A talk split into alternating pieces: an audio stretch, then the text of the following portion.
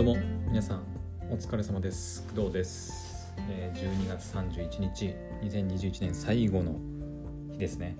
はい。夕方の4時56分でございます。はい。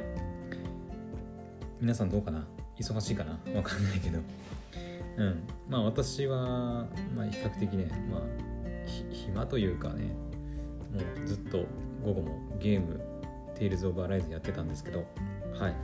で今日ねあの朝の配信で、え1年間の、まあ、振り返り、うん、しようかなというふうに言ってたんだけどで夜にするか、まあ、この夕方の配信するかちょっと迷ったんだけどよくよく考えたらあの夜やろうとしてもえっ、とね多分ね、まあ、家族みんなでご飯食べたりとかあとなんだろうねまあ、なんだかんだ家族でこうくっちゃべってる間になんか年越しそうなね気がしてちょっと夜配信振り返りするのは多分ね無理そうだなって思ってちょっと夕方やるつもりなかったんだけど夜やろうと思ってたんだけどはい急遽あのゲームを中断してあのはいこの夕方の配信でちょっとこの2021年まあクドラジだけじゃなくてまあ、でも主にクドラジかな、うん、このラジオねポッドキャストを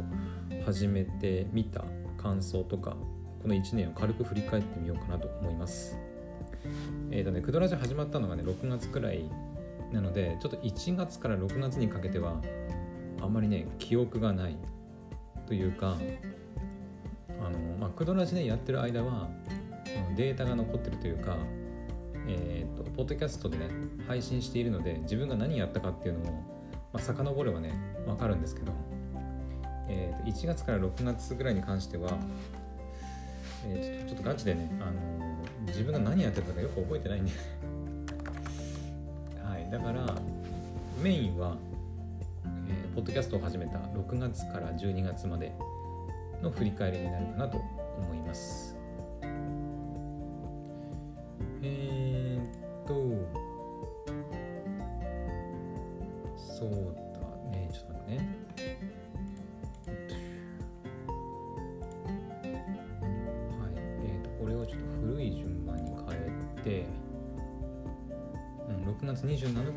始めたのがマクドラジだね。一応ちょっと1月から6月までもちょっと思い出しながら喋ってみようかな。えっ、ー、とね、2021年1月、何やってたかな？多分ね、まだ腐ってた。腐ってたというかあの何もしてなかった時期ですね。はい。今はあの学校の仕事やったりポッドキャストのお仕事をしたりね。はい。まあ自分のねポッドキャストもやったりしてたんですけどえ、ー、と学校のお仕事始めたのも今年の4月から。はいまあ3月ぐらいにえ、ー、と採用の、えー、試験というか面接したりしてでその1ヶ月後ぐらいに働き始めた。で、まあ、4月から確かね、はい、働き始めたはずです。なので1月2月はねなんかまあ仕事探したり本当に何もしてなくて本当にただのニートでしたね。毎日が暇でうんゲームしたりアニメ見たりするだけで本当に何もしてなかったっていう感じです。はい。だからそう考えるとちょうど1年約1年うん経つ感じになりますけどだいぶまあ仕事も始めてポッドキャストも始めてっていう感じで本当この2021年はなんか自分のまあね今後ねそのポッドキャストをやり続けていくことでどうなるかはわからないけど確実に何かこう私の人生の分岐点になった年だったのかなって思います。はい。1月2月はそんな感じかな。本当に腐ってて毎日アニメとゲームばっかしてて正直何やってたか全然記憶ないんだよね。データも残ってデータっていうかその配信とか Twitter の発信とかも何もやってなかったからうん当時何してたか覚えてないね本当に。うん。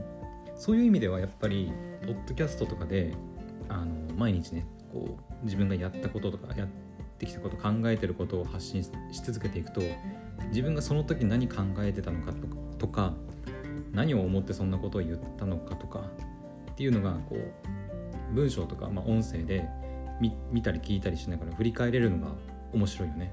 うん。まあこれそれの場合はポッドキャストに限った話じゃなくて、まあ、Twitter もそうだしあとまあブログとかもそう YouTube とかもそうだし TikTok、Instagram とかあると思うんだけど、まあ、そういうね過去の自分が投稿したもの自自分で表現したものっていうのを振り返れるっていうのはまあ発信することの、まあ、面白さ魅力だったりするのかな。はい。ってな感じで本当に1月2月はね何もやってないんでちょっと私も記憶がないのであんまり振り返れないんですけど、まあ、そんな感じですね。はい。でさっきも言ったように3月になってえっ、ー、と今の学校のお仕事の方にえっ、ー、とネットで求人を見つけて応募してでそしたら、えー、面接が通ってで採用っていう形になりましてその1ヶ月後、えー、4月からじゃあお願いしますっていう形になってで4月から、えーと、働き始めたですね。はい。学校の仕事はだから4月から始めて今もずっと、はい、4567891011112か。9ヶ月ぐらい、うん、経ったかなっていう感じですね。学校の仕事に関してはねまあそのなんだろうあんまり詳しいことはね、まあ、言えないというか、まあ、言わないようにはしてるんですけどしてるんですけどうん、まあ、学校の方でなんか勤めてることとかあんまりなんだろうね。内情を話すのもちょっとあれかなとも思うので許可ももらってるわけじゃないしね。だから一応学校で働いてるっていうことだけ、はい、皆さんにお伝えしていますね。はい。うーんまあそうだね。でも4月から働いて約9ヶ月間働いてみたけどうーん元からねその教育系の仕事自体には結構興味があって、えー、教員免許ね取ろうかなと思ったりしたこともありました大学時代にねえっ、と教員免許のコースというかがあったりしたんですけど私はその大学がえっ、と工学部のその情報系の学部を卒業しているので、はい、あの教育学部ではないんですね。はい、で教育学部を卒業すれば多分その、まあ、数学科とか国語科とかなのかな？っていう教員免許取れるようになると思うんですけどその工学部とか他の学部その例えばなんだろう数学科とかを出てその数学の教員免許取るとかあとは工業系の教員免許取るとか、うん、その他の教育じゃない学科を出て教員免許取るのって結構大変なんですよね。学部の、え、単位もそうなんだけどそれと合わせて教育に関する単位も取らなきゃいけない。例えばねごめんなさい今ちょっとねなんか玄関でちょっと騒いでるかもしれないもしかしたら聞こえてるかなはいえー、っとね教育系の単位は確かねその日本国憲法の単位とかあくまでその私の大学での話なんですけど日本国憲法とか、えー、教育心理学とかなんだっけななんとか外教育なんとか概論とかね。なんかそういった、うん、教育教員免許を取るために必須の単位がねこういくつかあったりしてそういうのって、えーと、自分の所属してる学科まあ、私の場合は工学部の情報系の学科でしたけど、えーとそこではね授業やってなくてその多学科っていうのかな多学部っていうのかな。他の学部、えーと、教育学部で、えー、開かれている授業を、えーと、申請して受講しなきゃいけないんですよね。うん、でまあそれでいくつか私もね大学時代に余裕がある時に受講したりしたんだけど結局その何て言うか教員免許取るためにはね他にもたくさんの単位を取らなきゃいけなくてで皆さんがよく知ってるので言えば、えーと、教育実習とかねあれも単位の一つなんですよね。教育実習行ってその過程を終えると、え、単位がもらえるみたいな、ま、そういうのもあったりしてなかなかねその他の学部で、えーと、他の授業も、まあ、その工学部の情報系を出てるんであればそこを卒業しなきゃいけないのでそこを卒業するために必要な単位も取らなきゃいけないし加えて教育の、えー、単位も取らなきゃいけないっていうことで結構大変なんですよね。うん。まあ、大学に行ったりとか、まあ、そういう方だったらまた別かの別の可能性もねあったりするんですけどあとは相当優秀な人か。私は結構大学結構ギリギリでね卒業しててうん。あの授業ついていけなくて単位落としたりとかもねあったりとか。うん。大学はねなんかその私はあんまりその友達いないっていうね少ないっていう話よくすると思うんですけどまあうん。大学でもそんな感じで本当に今も仲良くしてる2人の友人がいるんですけどそれぐらいしかいなくてその同じ自分のね所属してる同じ学科の中でもあまりなんかなんだろうテストのななんだろう過去問か過去問をもらったりとかさの情報を共有したりするみたいな友達がいなくて本当一人でね孤独に戦ってたんですよね。うん。でまあそんまあ本来であればそういうのが正しいとは思うんだけどなかなかそれでね単位取るのも難しくて結局教えてもらえることもなく一人で頑張ったりしてたんだけどちょっと途中で挫折したりして、ね、プログラミングの単位落としたりとか、ね、結構大変だったんですよ、まあ、だからそんな感じだったから本当にね教育学部のその教員免許取るための授業を取ってる余裕っていうのが、まあ、途中からなくなっちゃってで、えー、教員免許をまあ諦めたりとかしてた感じになりますね。はい。だから大学時代から、まあ、教員免許取ってあの教育系の仕事はちょっと興味あって、うん、でまああのー、その後も、まあ、新新卒で会社入ったりとか、まあ、新卒で入った会社は別に教育系の会社とは何も関係ない会社だったんですけど、まあ、その後そこを辞めた後とかもなんかぼちぼち教育系のなんか仕事それこそ塾講師のバイトとかあと家庭教師とか、まあ、そういった仕事もね、まあ、探したりとか、まあ、してたんですけどなかなかね家庭教師とかねもうあの登録はするんだけど全然案件がなくて仕事にならないみたいな、うん、感じでまあ結局何もしないでずっとねいたんですけどたまたま3月にその今働いてる会社の求人を見つけてで応募してみたらはいまさになんか、まあ、在宅でできるし非常に私に合ってる職場だなっていうふうに思いますね。はい。私なんだかんだねまだ今年の4月から勤めて、まあ、9ヶ月ぐらいしか経ってないんですけどあの私の何て言うのかな職種というかその職場の中での立ち位置的にはね結構その えっと古株っていう立ち位置になってしまいました、うん、私が入った時にすでにもう先輩っていう先輩というかまあなんていうのもっと早く、えー、入職というかして働いてた人たちが何人かいたんですけどまあちょっといろいろね理由があって辞めたりとかあの他のとこに行ったりとかでいなくなってしまったんであのなんだかんだかなりのフル株の人間になってしまいました。はい。まあそんなこともありつつ、はい、今もずっと仕事を続けています、まあ、今はねあの学校がお休みなので冬休みでね。だから私もずっと休みで1月の17くらいだったかな次の出勤は。はいまあ、ちょっと1月のねと半分くらいまでね ずっと休みではあるんですけど。はいそんな感じでずっと学校の仕事を続けていきます。今後もねずっとやっていくつもりではあります。はい。まあ、そんな感じで、まあ、3月は、えー、面接応募して受かってで4月から学校で働き始めたっていう形ですね。はい。でこっからですよね。えっ、ー、とで5月くらいだったかな、えー、5月くらいにえっ、ー、とランサーズさんの新しい5月だったかな？4月だったかな？あ4月か。ポッドキャスト始めたのは6月からなんだけど、えっ、ー、と、1ヶ月間はまた別の活動してたんですよね。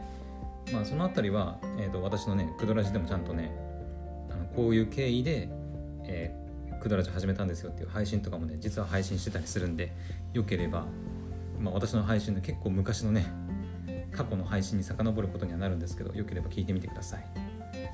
はい。だからね多分4月かな、うん、働き始めてまだ1ヶ月経たないぐらいの頃かなに、えー、ランサーズさんの新しい働き方ラボの、えーとえー、研究員制度っていうのに、まあ、出会いましてでそこでえ、ー、とはい応募それも応募して、はい、1000名ぐらいのね応募数があったらしいんですけどなんとか、はい、通りましてで新しい働き方ラボの研究員制度の1期生もう本当に初めてだったんですよねランサーズさんとしても、うん、今もね所属してますけどはい。まあそれに参加し始めたのがえー、っとね4月に応募して5月から開始だったかな。確か。うん私の場合は。募集自体はもうちょっと前からやってたんだけど出会ったのは本当1ヶ月前ぐらいで、うん、応募したのが1ヶ月前ぐらい。でその1ヶ月後ぐらいにスタートしたという形かな。はい。で、えーと、5月は、えーと、実際に研究員制度の働き方じゃ研究員制度の活動が始まってで1ヶ月間は、えーと、私はプログラミングをずっと勉強してエンジニアフリーのエンジニアとして働けるよ働けるようになりたいっていう風になって頑張ってたんですけど途中からちょっとねうんあの何ていうのやっていく中でいやこれちょっと違うなと、うん、確かにプログラミングできるしプログラミングで食っていければ楽楽というかうんまあエンジニアはねこの点をこの後も今後も引く手あまただから、まあ、身につけてフリーランスのエンジニアになっておけば食いっぱぐれることはないだろうと思って選んでいたんですけどなんかやっぱり私のやりたい仕事ではないなと、うん、プログラミング自体は楽しいんだけど何かそのプログラミングを使って何か新しいことをしたいとかっていうのがあんまりなくてそれでちょっと思い悩んでたんですよね。うん、でそれで他に何かないかなって思いついたのが、えー、ポッドキャストです。はい、でそこでポッドキャストに出会ってあ音声配信っていうのがあるんだというふうになってで6月の27から、えー、ポッドキャスト「クドーズレイディオクドラジオ」始めた形になります。はい。じゃあここからが、えー、本当にクドラジの振り返りですね。うん。この配信でねちょうど2322だかな 3, 3かなぐらいのエピソード数になるんですけど当初はね本当2日にあ最初1日1回かな。うん。あの最初はね、えーと、台本も作らず本当に今みたいな感じで話すやり方でねやってたんだけど一番最初の回とかめっちゃ緊張してるしあの何分別に話すのが得意だったわけでもなかったからもうね何喋っていいんだろうとかうまく喋れてんのかなみたいなこう不安でドギマギドギマギみたいな自分でも何言ったか覚えてないみたいなね感じではい、スタートしてましてでそれがね、まあ、3回ぐらいまで続いてでで朗読やってみたりとかね。まあ朗読もね自分で後で聞いてみてこのクソつまんねえ朗読とか思いながら何の面白みもない朗読でね下手くそだし。でその辺でまあ朗読やってみてちょっと朗読は合わないなと思ったりとか。うん。でそうだね。スマートリングの話した時も台本作ってたかな。ちょっと覚えてないな。うん。でえーとどの辺かな。クドラジオ第7回8回目ぐらいからえ、ー、とね台本を書くようになりました。うん。あのある程度の筋書きを書いてそれにのっとって喋るっていうやり方で始めていってでそれがどんどん加速していって最終的にはもう全部もう喋ること全部一字一句全部文字起こしして台本に起こしてから それを喋るっていう形にはいしています。していました。うん。でそれがずっと続いていってうんアニメの話したり働き方ラボの話したりあで途中からね夏休みに入ったんですね。うん。夏休みに入ってでそこからえー、と何があったんだ？Spotify のグリーンルームの話したりもしてましたね。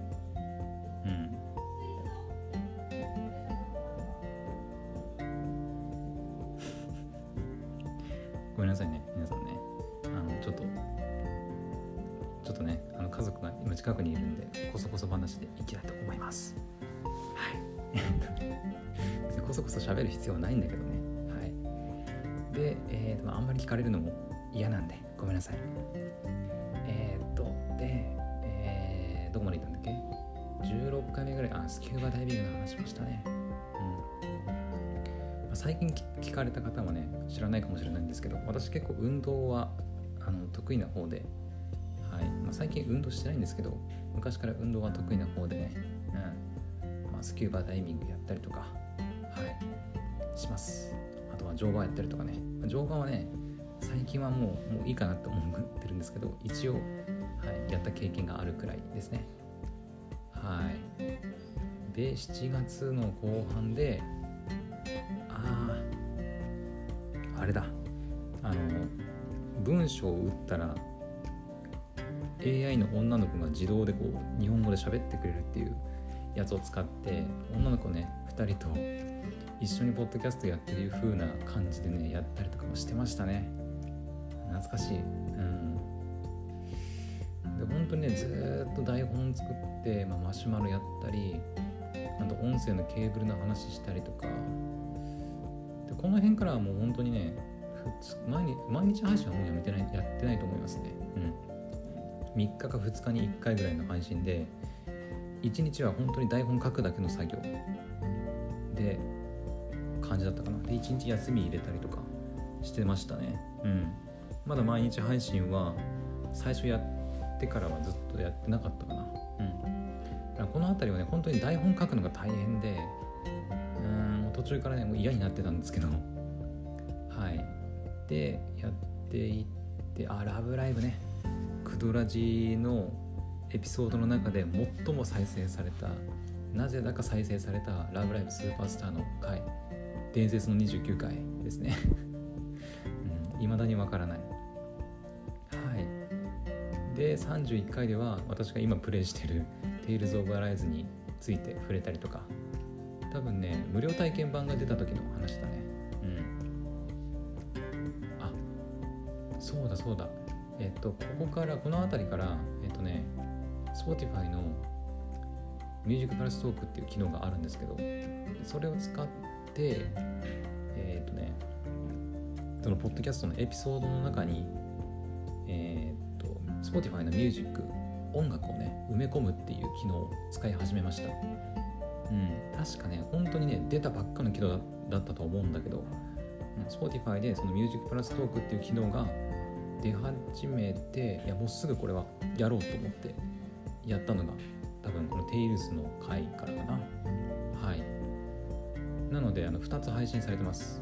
Music プラストークは Spotify の方でしか聞けなくなってしまうんで、ちょっとそれは困るということで、Music プラストークがえーと、音楽が挿入されてない方は、えーと、普通に Amazon とか Google Podcast とかで聴けるんで、はい、一応2つ配信しています。はい。でそこからミュージックプラストークにはまり始めてアニメの話、サエカノの話したり、過激少女の話したり、あとはポンコツクエストとかね。で、このこの辺の配信では、うんとね、まあ、台本書いてるんで、もうどのタイミングでどの曲を入れるかみたいなことも考えたりして、うんまあ、結構大変っちゃ大変でしたね、うん、今ではねミュージックプラストークやってないんだけどやってないっていうか使ってないんだけど、うん、一番のねデメリットはやっぱり Spotify でしか聴けないっていうのがうんまあちょっと、うん、あれかなっていう気もします。はい。あと入れるのもちょっと手間だしね。まあやれば面白いんだけどね。例えばそのなんだろう今ハマってる曲をそれでは聴いてください。あのこの「まるのアニメの主題歌です。何々さんでなんとか。って言ってこのなんとかって言った後こうブツって一旦切ってセグメントを切ってそこに、えー、Spotify のミュージックをぶっ込んででその後また別のセグメントで撮るみたいなことをすれば、まあ、確かにいけるんだけどただそれで公開したエピソードはさっき言ったように Spotify でしか聞けないっていう風になってしまうので、うん、最近はやってないかな。このクドラジがね毎日配信というかあの今のスタイルに落ち着いてからは全然使ってないですね。うん。まあ大変なんですよ。めんどくさいし結構ね。うん。ってな感じでずっとアニメの話とか途中でね挿入歌入れたり私の好きな曲を流したりしてましたね。うん。でからかい上手の高木さんの話があったり。ちょうそうか高木さんも1月から配信だったよね。うん、まあ、映画もそうかあるね。そうだ忘れてたね完全に。これも結構再生されてたかな。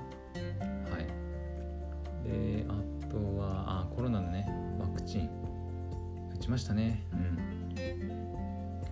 9月13日にえー、っと多分ねこれは2回目のコロナワクチンの話だと思う。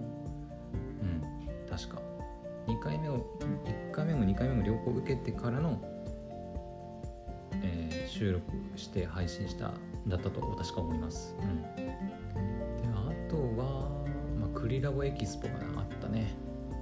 クリエイティブラボだったかな。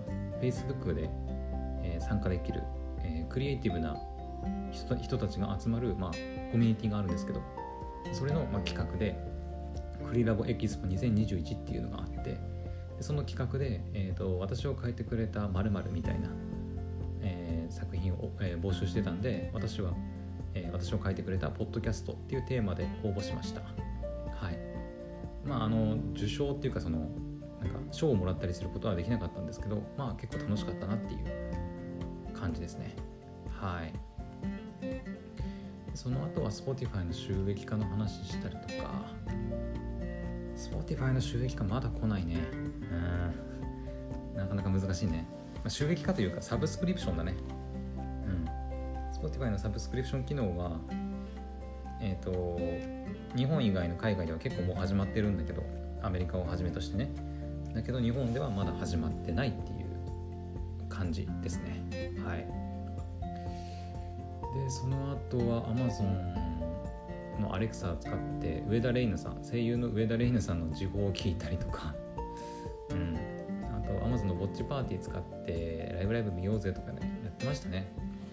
結局あのラブライブ以降一回もやってないけど、うん、やるって言ったけどね。まあ人も集まんないしあのアニメ見るのにねちょっとハードルが高くなっちゃうんで私のねパッて見れなくなるちょっと面倒くさくてやめました。はい。であマンスリーレポートとかもやってたね。うん。まあ働き方ラボに参加して新しい働き方ラボの研究員として活動してたんでまあその研究結果を残す必要があったんで毎月はいポッドキャストの成果を残したりしてました。であ第50回の記念としてあのまた改めて自己紹介したりとかねしてましたね。うん。でその後は今52回目ぐらい見てるんですけど XBOX クラウドゲーミングの話したりとか前編後編に分けてね結構長い回になったかなと思うんですけど XBOX クラウドゲーミングは結局ね一回も遊んでないな。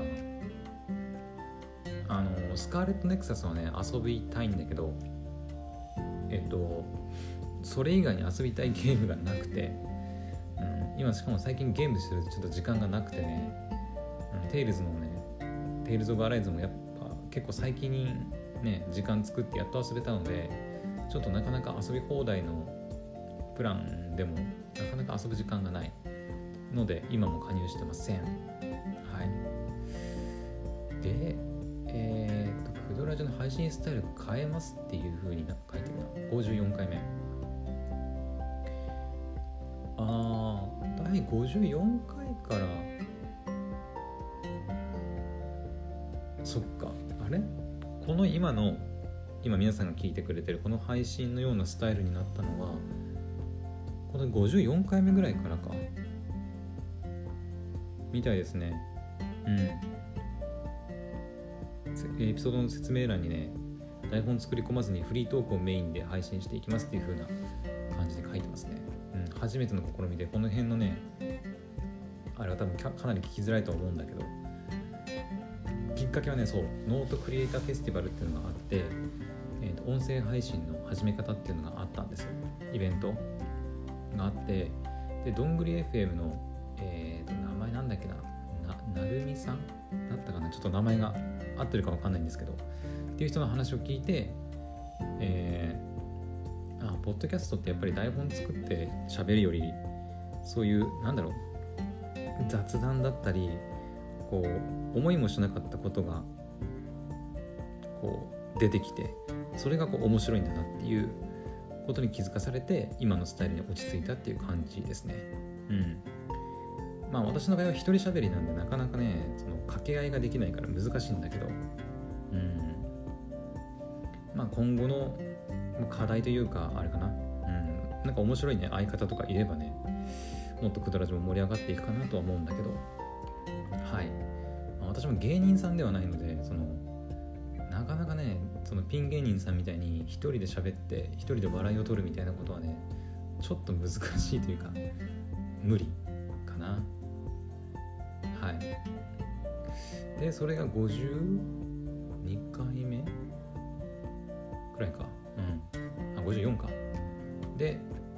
夏アニメの曲について語ったりとか。ああ作業 BGM もやってたな。その Google AdSense の設定をねやったりしてましたね。作業配信するみたいな。うん。でえっ、と10月27からえー、クドラジショートを始めました。でこれは何かっていうと今ではねもうあの結構前にえっ、ー、とまあそのシャープ付きというか投資番号がついてるクドラジ本編っていうのとクドラジショートっていうふうに分けててで投資番号がついてない方はなそのとついてないクドラジショートって何かっていうとあの本当にその日なんかその場で思ったことをパッて取る配信。その投資番号の方はもうねこれを喋るっていうふうに決めてある程度こうなんか喋ることを考えておいて喋るっていう、うん、なんか今で言うと今はね結局ねなんていうの？うんなんかど分ける必要なくなっちゃってショートでずっとやってたんだけどあの結局本編の投資番号がついてる方がやらなくなって面倒くさくなってね、うん、結局ショートだけになっちゃったからあの結果的にはあのその投資番号である、えー、クドラジ本編とショートみたいな区分けはなくなりました。今ではなくなってます。なのであのあんまり気にしないでください。あのこれから聞く方は。はい。で初回配信はねめっちゃ失敗してます。はい。うん。うん初回配信失敗したんですよ。何した何したかっていうとえっ、ー、とねマイクのね入力を間違えたんだよね。そう。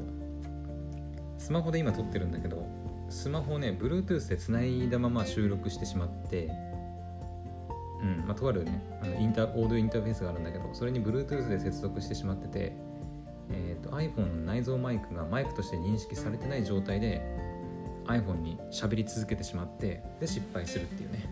うん。っていうことがあって音をねあの、まあ、他のねそのオーディオインターフェースについてたマイクに音が乗ってたからその音を無理やりこうボリューム上げてね配信したんだけどめっちゃノイズ乗ってるしみたいな。あの失敗がありました。はい。でそんな感じでショートがあって失敗してっていうのがあったんですけどあそうだ、えー、9月の30日くらいに英雄伝説黒の奇跡がね発売されてファルコムさんの発売されて1ヶ月間ぐらいねもうずっとずっとやってた。そう。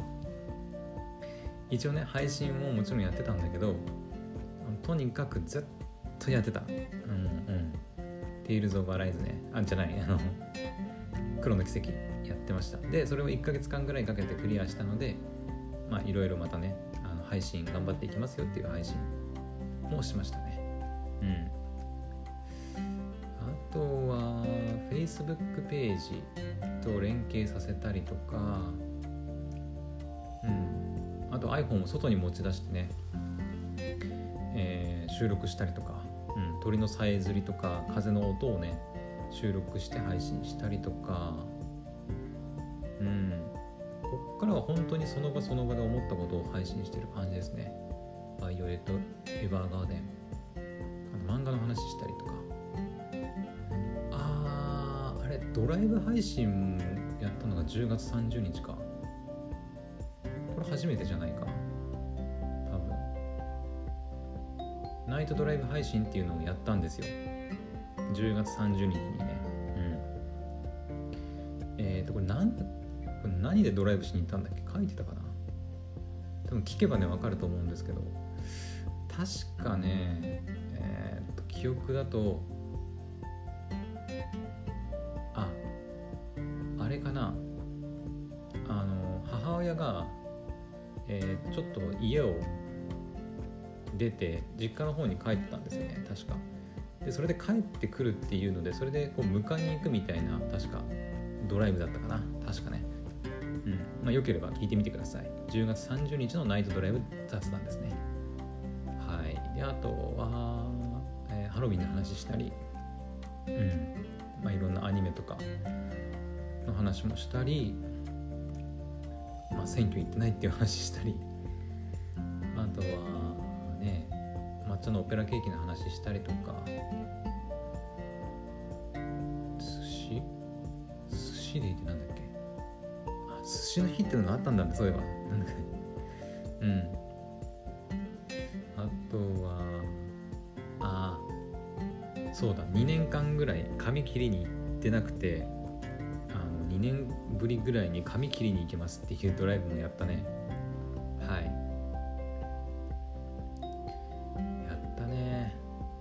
ジタルマーケティング勉強したりもしたね。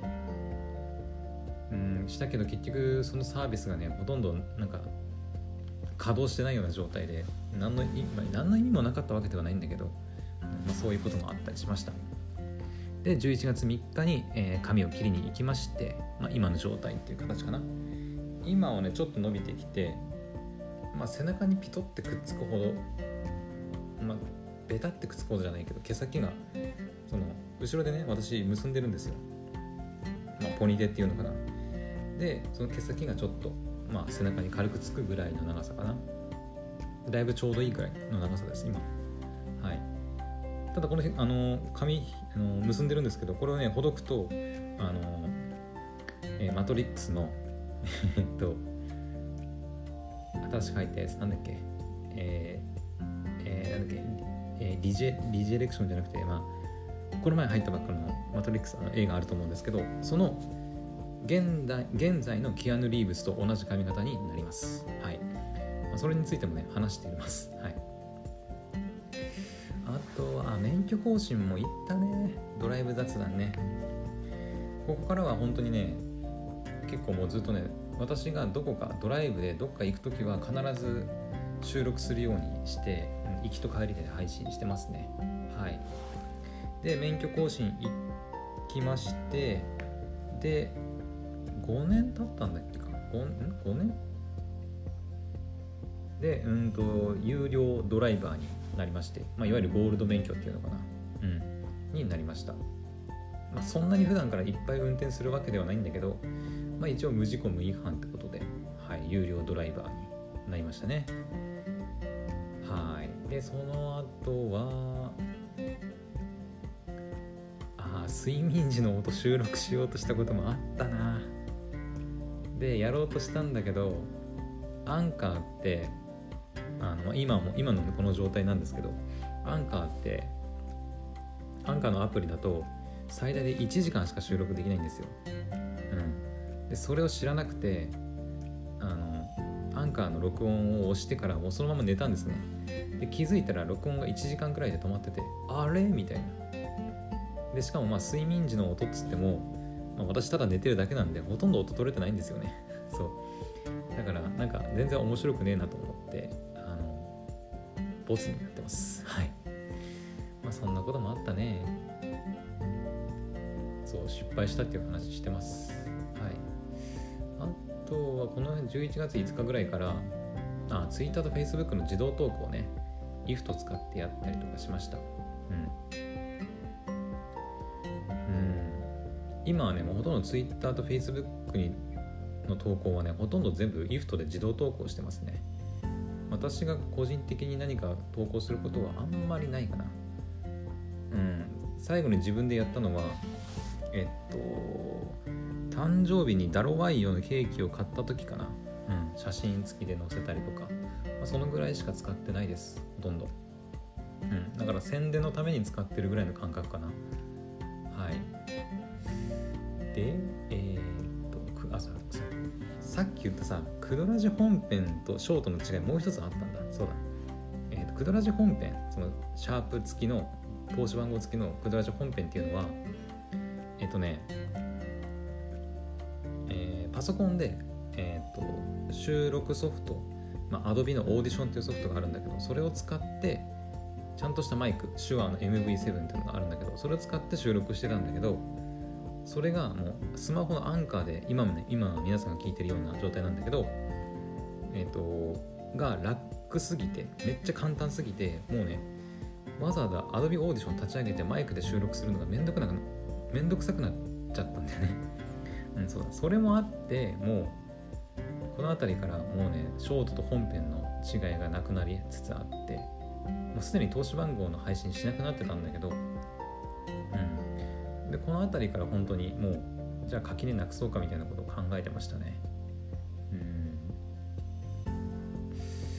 ん。で11月6日にクドラジのアンカーでの総再生回数が1000回、まあ、1000回ね突破して今ではねもうすぐ3000回に行こうとしてるところかな。はい。まあエピソード数ね配信してるエピソード数もだいぶ増えてきたのもあってやっぱ徐々にあの再生回数のこう伸びっていうのが加速度的にこう上がってるような感じですね。うん。ってな感じでやっていってあ生配信。もうこの辺りかな。11月6日ぐらいに言ってるな。ああとねその音楽聴きながらドライブ雑談トークしたいっていう話もしてましたね。で私最近気づいたというか思いついたのがあってこの音楽聴きながらドライブ雑談トークの、まあ、やり方なんですけど、まあ、普通にね例えば車のカーオーディオで音楽流しながら喋ればいいじゃんっていうまあもちろんそれもあるんですけどそれやると何が問題かっていうと音楽がね iPhone のマイクに乗っちゃうのが問題なんですよね。そうすると要は著作権的にアウトなんですよね。曲が乗っちゃうから。はい完全にアウトですよね。だからできないくてちょっとどうしようかなと思ったんですよ。うん。すいません。で他にもねいくつか考えたんだよ。例えばうーん iPhone の内蔵のその白いねイヤホン付きのマイクをつけて、えー、収録するとか。ただその時運転しなきゃいけないんでさすがにイヤホンつけながらの運転はあかんだろうと。まあ音楽が聴けて、まあ、その外の音もだいぶね聞こえてるとはいえいや警察とかに途中見られたら何ねそれこそ罰則食らうんじゃないかっていうのもあって多分やっちゃいけないと思うんだよね。運転中のイヤホンは。多分。まあ自転車とかもそうだけどね。自転車とかもねよくやってる人いますけどあれ危険だからね本当に。やらない方がいいと思いますよ私は。個人的にはね。まあ、歩いてる人間からしても危ないし、うん、歩いそのなんだろうよくそのまあアップルの AirPods Pro とかつけてノイズキャンセルも聞かせて歩いてる人とかいますけどあれも正直危ないと思う。うん、あのまだ外音取り込みで音をね外拾いながら歩いてる人ならまだわかるんだけどあの完全にノイズキャンセリングで外歩いてる人はマジで危ないと思う。うんなんかありましたよね。なんかそういう事件ね。あの電車来てるの知らなくて踏切にそのまま入ってっちゃって電車にひかれて死んだとかさ。そうそういうのあったりするからやっぱりねあの外でイヤホン使うのも別にいいんだけどやっぱりノイズキャンセリングも素晴らしい技術なんだけど外を歩いたり移動したりする時に関してはやっぱりちゃんと外音取り込み使ったりとか外の音をねちゃんと聞こえるような状態にしといた方がいいと思いますよ。うん、まあそんな感じでちょっとね話それたんですけどあの私がね結局あのじゃあ雑談ドライブしながらかつ音楽聴きながら、えー、配信をする方法についてなんですけど、えーと、私この前あの小袋さんアーティストの小袋さん2人組のね、えー、小渕さんと黒田さんがやってる小袋さんあります言いますよねでその、えー、YouTube 動画の小袋さんの YouTube 動画最近ハマってね見てたりしてたんですけどその中に、えーと、黒田さん黒田さん結構なオーディオマニアらしくてでその話も見たんですよ。そしたら黒田さんがおすすめしてた、えーと、オーディオ機器で、えーと、坊主の、えー、サングラス型の、えーと、スピーカーというかあのオーディオ機器がありましてまあメガネみたいなね、まあ、サングラスなんだけどこのメガネでいうこの縁？フレームの耳のすぐ近くの縁のところにスピーカーがついててでそこから音が鳴ると、うん、でそれがすごくあのいいらしいんですよ。音楽を聴くのに。そうあの小袋の黒田さんがねすごいおすすめしてたからあサングラス型？要はメガネ型のあのデバイスっていいんだと思って、うん、で調べたらあのまた今年で出たやつで日本では正式販売されてないかもしれないんですけどあの Facebook、まあ、今ではメタですけどメタが出した、えーと、スマートグラスあのレイバンとのコラボ商品ね。レイバンストーリーズだったかな？のスマートグラスも確かねあれはカメラもついててかつスピーカーもついてるんだよね。うん。だから結構だから最近出てるんですよそのグラ、うんと、メガネ型の,、えー、そのスマートデバイスっていうのかな、で大体そのメガネのフレームのところにスピーカーがついているのでそれだったらえーと自分音楽は自分の耳くらいにしか多分届かないしでかつ iPhone のその内蔵マイクにも音乗らないんじゃないかなと思いましてちょっと今それ欲しいなと思ってるんですよ。うん、ただ一つ懸念点があるのが私普段から眼鏡かけて過ごしているのでサングラスかけるってなるとあの、まあ、コンタクトをしてる時だけになっちゃうんですよね。まあ、そこがちょっとね眼鏡ユーズ普段から眼鏡かけてるユーザーからするとちょっとまあ、難点かなとは思いますけどでもそのスマートグラスを使ったあの音楽の聴き方をすればドライブ配信しながらでも、えー、耳は開いてるし、え、iPhone の内蔵マイクにもおそらく音は乗らないんじゃないかなと思うのでもしね今後スマートグラスを手に入れることがあればあのちゃんと皆さんにお知らせしていこうかなと思います。もしそれ買った場合はドライブ配信する時はちょっとスマートグラスをねかけてちょっとはいやっていこうかなと思ってます。はい。で、えー、どこまで話したんだっけ、と音楽聴きながらドライブ雑談トークがしたいの話ね。で、えー、クドラジのエピソード数。クドラジのエピソード数はね今ねえー、いくつだったかな。アップルのポッドキャストで見れば分かるんだけどもうすぐ300いきますね。うん。年内300はいかないかな。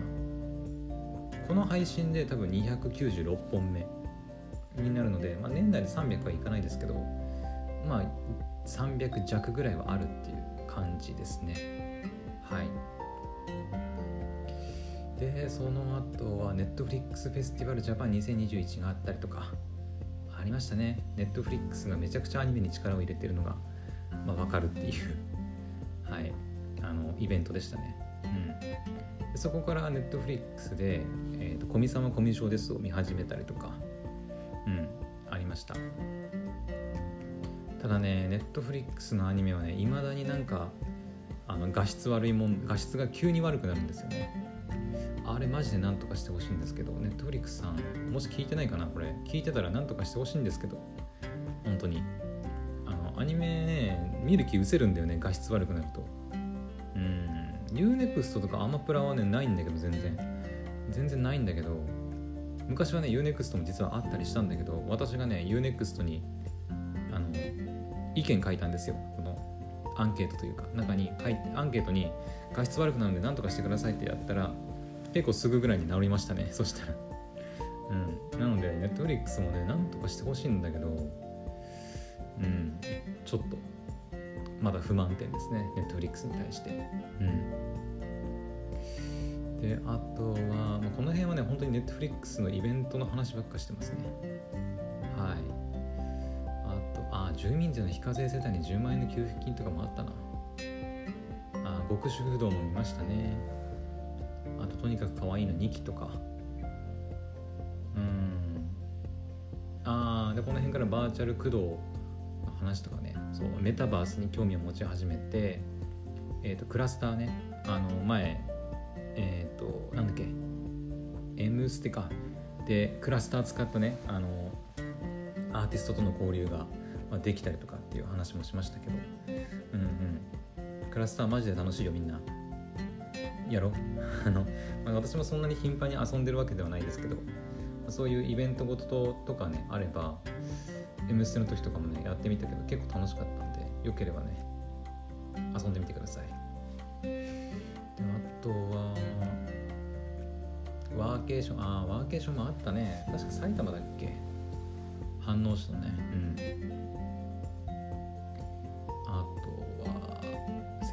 後輩の話とか見てバレンタインの話とかもしましたね。うん。ああ UNEXT でエッチな動画見てる話もしましたね。そういえば。11月ぐらいにね。はい。で11月入ると、まあ、私の誕生日がね26日なので、まあ、その辺のネタがちょっと多かったりとかしたかな。ああ V ロイドスタジオ使ったりもしたね。もう全然やってないけど。うん。あんまり私ああいう細かい作業がねあんまり好きじゃないんだよね。飽きちゃうというか嫌いっていうわけじゃないんだけど飽きちゃうんだよね。うん。はい。でそのブラックフライデーか。そうかブラックフライデーもあったね。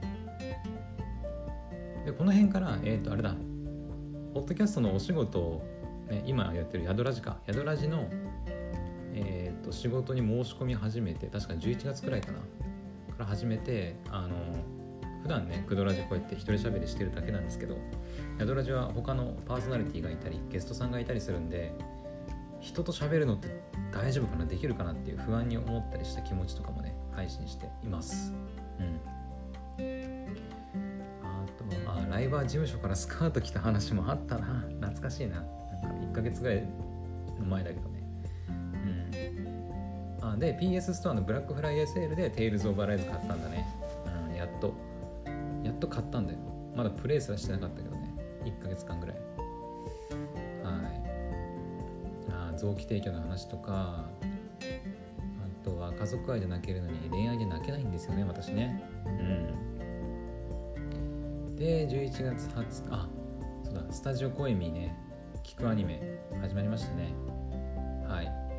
確か第1弾は全部終わりましたね。はい、えー、恋は夜空を渡って。が、はい、全部終わりましたえっ、ー、と、Spotify でね、私は全部聞いたんですけど、まあ、その辺についてもいろいろ話してるんで、よければ聞いてみてください。はい。多分、聞くアニメとかでね、検索すれば出てくるかと思います。うん。聞くアニメはね、あれで終わりじゃなくて、次第2弾がね、もう控えてるんですよ。えっ、ー、とね、タイトルなんだっけな？タイトルは忘れたんですけど、確か上坂すみれさんと明坂さとみさんの2人がゲームかなんかをねテーマにした作品だったかな。うん。また始まるんで、まあ、よければチェックしてみてください。はい。でえー、っとああの大人になってねワクワクできなくなっちゃったよっていう話とか。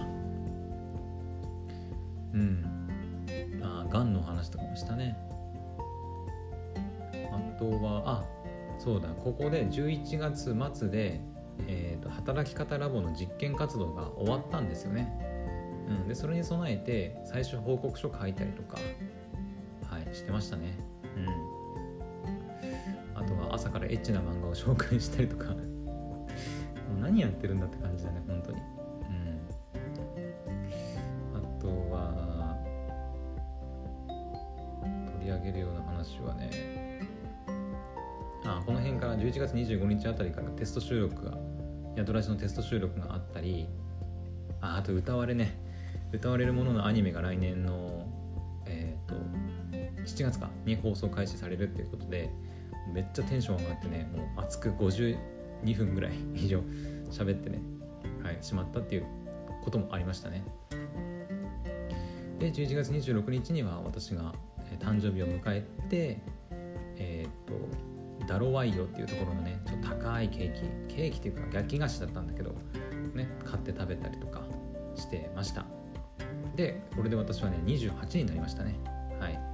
なので今28のおじさんでございます。うんまあそんな感じかな。今ねこの今ね皆さん聞いてくれてるやつ今55分ぐらい喋ってるんですけどあと1時間ぐらいでね切れちゃうんでちょっと味わいきます。はいあとはえー、っとあレベル5の白騎士物語ね。何だっけ？えー、っと出てこない。せセリフが。なんだっけ？なんとかし白き勇者ウィゼリオ我に力を変身とかってやってあの配信してますんでよければ私の変身が聞けるんでね。はいよければ聞いてみてください。あとはアップルのギフトカードの話とか「まあ、鬼滅の刃」の遊郭編が12月からね始まるっていう話とかねやったりしてましたね。あとは「鬼滅の刃」の無限列車編の最終話の、ね「心を燃やせ」でちょっと泣いちゃったっていう話とかね。いいね。